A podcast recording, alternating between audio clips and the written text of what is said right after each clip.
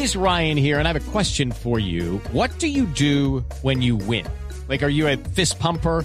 A woohooer, a hand clapper, a high fiver. I kind of like the high five, but if you want to hone in on those winning moves, check out Chumba Casino. At ChumbaCasino.com, choose from hundreds of social casino style games for your chance to redeem serious cash prizes. There are new game releases weekly, plus free daily bonuses. So don't wait. Start having the most fun ever at ChumbaCasino.com. No purchase necessary. BGW. Void were prohibited by law. See terms and conditions. 18 plus. Felipe Zuleta es periodista.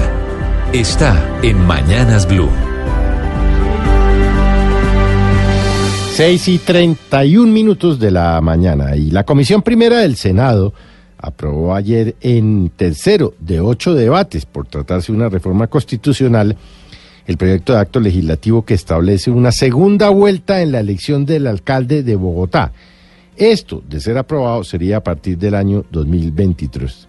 Lo cierto es que fue un debate muy, muy agitado porque algunos eh, sectores de la oposición se opusieron a este mecanismo. Además dijeron que resultaría costoso y dejaría en desventaja a ciertos partidos y fuerzas eh, políticas. Por ejemplo, el senador Alexander López del Polo Democrático calificó el proyecto de infame y dijo que mm, este proyecto busca frenar a los movimientos alternativos que tendrían una opción importante de llegar a la alcaldía.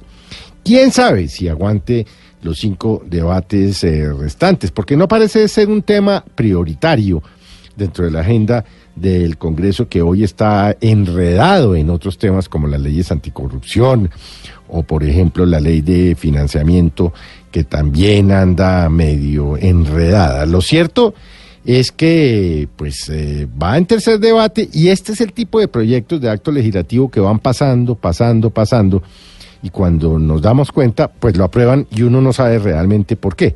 Ahora bien, ¿es o no importante una segunda vuelta en la capital de la República? No parecería, porque lo cierto es que todos los uh, alcaldes de los últimos años han llegado allí, curiosamente, con una minoría de 30 o 35 o 40% de la preferencia popular, pero no parecería ser este un proyecto trascendental realmente si atendemos que Colombia tiene otras necesidades mucho más importantes que meter una segunda vuelta para el alcalde de Bogotá.